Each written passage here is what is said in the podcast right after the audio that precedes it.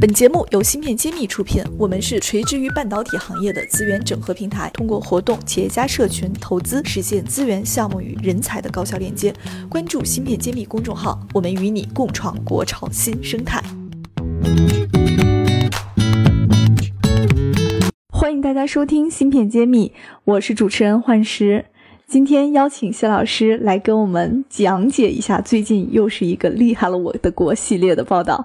这个标题是怎么写的呢？叫“撕破美国封锁线，中科院造出最强芯片设备，十纳米芯片来了。”我听起来好厉害。然后我收到这个这个消息之后呢，圈里边甚至圈外面就有很多人把这个消息转给我们，让我们来。问我们这是真的还是假的？那么我们下面有请谢志峰谢院长来给我们解读一下这款这个新闻，它背后到底是真假如何，也意味着什么？啊，大家好，看到这个新闻，我们也确实很关注。那么首先我们说一下这个技术的发明，它讲的是用一种啊金属和非金属薄膜的贴合，那么表面有无序的电子，呃，起到一个什么作用呢？就是产生波长比较短的这样电磁波，用于这个光刻。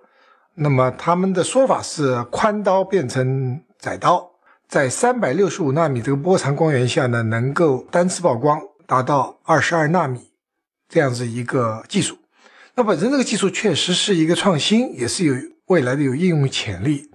但我们自己要客观的说，我们今天这是一个科研技术的突破。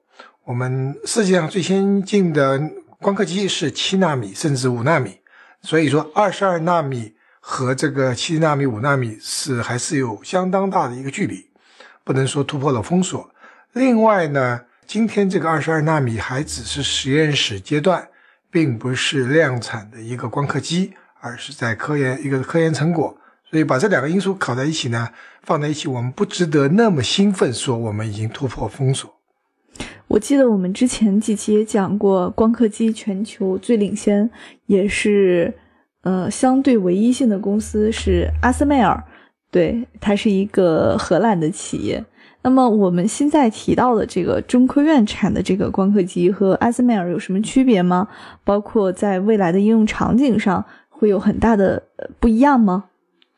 这两两个是真真跟真，我们说是完全不具可比性。我们常说的就拿橘子和苹果在比。那么 ASML 是一个大批量生产的，在超大规模集成电路上生产用的一个光刻机。最先进的是所谓的 EUV 这样子一个技术，要呃一亿多美金一台。而我们今天光刻机，我们所说的呢，是一个科研成果，它的目标也不是集成电路。据我们看到的报道是加工一系列纳米功能器件，包括大口径的薄膜镜、超导纳米线、单光子探测器这一些，而这一些都是器件，它不是集成电路，不是我们所说的 IC，或者说不是集成电路芯片，所以应用领域是完全不同，不是用在同一个啊领域的。我们不要以为这两个是呃同一个应用。好像最近阿斯麦尔也比较有风波。我们收到了十二月一号的时候，它好像有一个元器件供应商发生了一个一个工厂发生了一个火灾。那不知道这个对我们中国来说有没有什么影响？会不会甚至是不是也会影响到我们明年的出货？达没达到这样的一个直接的这个关联了？这个应该完全没有影响，这是对未来会有影响，对今天是没有影响。首先说这一台 EUV 啊，不是光是中国或者我们所说的中芯国际内定的那台 EUV 受影响，是整个都受影响，所以它不是针对某一个国家或者某一个公司的，不用太敏感。而发而这台光刻机呢，是用于未来的中芯国际的七纳米的研发，而今天中芯国际的主要研发任务还是十四纳米。所以这台光刻机对今天的研发和明天的生产是没有任何影影响的。所以我们不要说这台是对明年的营收或者研发有什么有什么直接的影响，应该没有。那我们中国还有其他的工厂，比如说长江存储，他们现在对这台光刻机已经可以在产线上得到应用吗？还是只是一种储备？啊，这里我们要讲一下长江存储的啊技术和中芯国技术。现在不是一个路线。中芯国际用的是逻辑电路，用的是呃走摩尔定律，要越做越小。而长江存储的三 D 闪存 3D NAND 呢，它是用立体堆叠，它这个尺寸不需要那么小，它的难度是立体的，要堆多少层？比如说今天是六十四层，将来到一百二十八层，或者是更多，所以它的难度在堆叠，而它尺寸上的呃要求不是走这个极限，也就是说，它长江存储在很多很长一段时间内不需要 EUV。嗯，也就是说，还是没有太大的一个目前阶段的一个影响。这短期来说没有任何影响。芯片揭秘栏目组现将每期音频整理成文字，并在公众号发布。想获取文字版内容，请关注公众号“茄子会”，更多精彩等着你。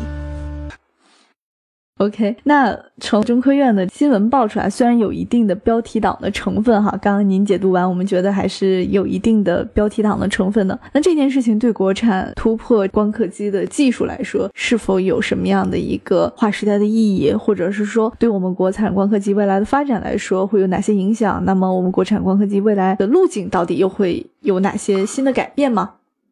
其实我们前面说过，这一个技术不是用集成电路的。它是做单个器件的，好吧？那么它对我们未来做集成电路的相关性有，但是不大。那么它对未来我们做纳米器件、做生化传感型这种小的单个器件是有用的，是有影响的。所以我们不要把它混为一谈。那么它有一些优点，我们要看到它是特别便宜，好吧？现在我们就是像。ASML 这种机器，我们讲的是千万级美金、上亿美金的，而我们今天这个设备来看，它的它的成本是非常低的。就我们所说的话，它的整机的价格是百万元人民币、千万元人民币这种价格，就是说它的应用领域和成本完全不一样。所以我们应该很高兴，呃，对它的目标客户是一个好消息。但这些目标客户和我们所说所说的集成电路芯片是不是一回事儿？OK，所以我们标题里边提到的芯片，实际上都是一种偷换概念，对吗？嗯，也没有，也可能不是恶意的偷换，是真的叫无知者无畏，就是觉得芯片就是芯片，都一回事儿。那其其实芯片的应用领域千千万万种，而我们所说的根据摩尔定律往下走的这个集成电路的逻辑电路的芯片，还有。存储芯片和这个技术是没有直接相关性。那么这样分析下来，这个其实并不是说代表了一个什么特别大的一个划时代的影响。是的，有人用这个来比喻，就是说我们的竞走运动员打破了世界纪录，但是呢，他要超过这个博尔特的百米破博尔特的百米纪录是没有办法比的。人家一个是跑百米的，一个是竞走的。那么一个一个竞走运动员打破世界纪录和博尔特一百米冲刺的这个记录，这两个是完全没有对比。这个比喻还是蛮形象和生动的，一听就明白了。我确实，我们中国有竞走运动员的打破世界纪录、世界冠军，但并不证明他就对博尔特百米冲刺的纪录有任何撼动的能力。对，因为是完全不相关。对，完全不相关。虽然大类好像都属于田径，是吧？对对对对，这我们就看到，原来我记得小时候听相声，就关公战秦琼，那这两个不同时代的人、不同领域的人，让他们去打一场，那没法打。说不到一块儿去，但听上去还是蛮刺激的。听上去还是觉得我们好像又进步了。对，嗯，确实进步了，但是进步的方面不是我们想呃所理解的那个方面。OK，那最后还是请您再总结一下，我们国产光刻机未来会有哪些样的一个发展的一个趋势，也请您给我们再总结一下。其实不要纠呃纠结于国产还是呃。进口，我觉得这个产业就是国际化、全球化的，没有一个国家可以脱离其他国家单独生存。就是美国那么强大的，如果它只靠美国的国力，它集成电路是生产不出来的。那么没有一个国家可以这样做。所以，我们应该说，未来光刻机的发展方向，又不能一枝独秀，只有一家 SML 所以未来的还是有其他的。那我们看历史上，其实有不同的技术路线的。那么。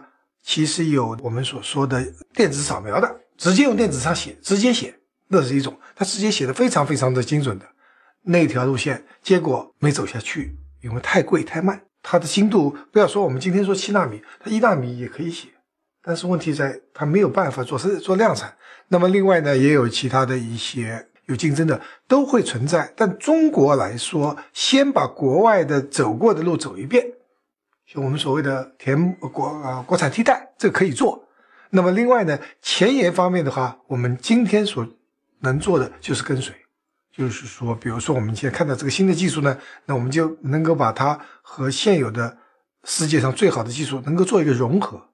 因为我们这个要做产业化，和你在实验室做是完全不同的概念。实验室做只要证明做出来一次、两次、十次就行了。产业上说是千百万次，每一次都要一样好，而且在一个十二寸大圆片上，每个地方一致性要好。那么这些都是难度。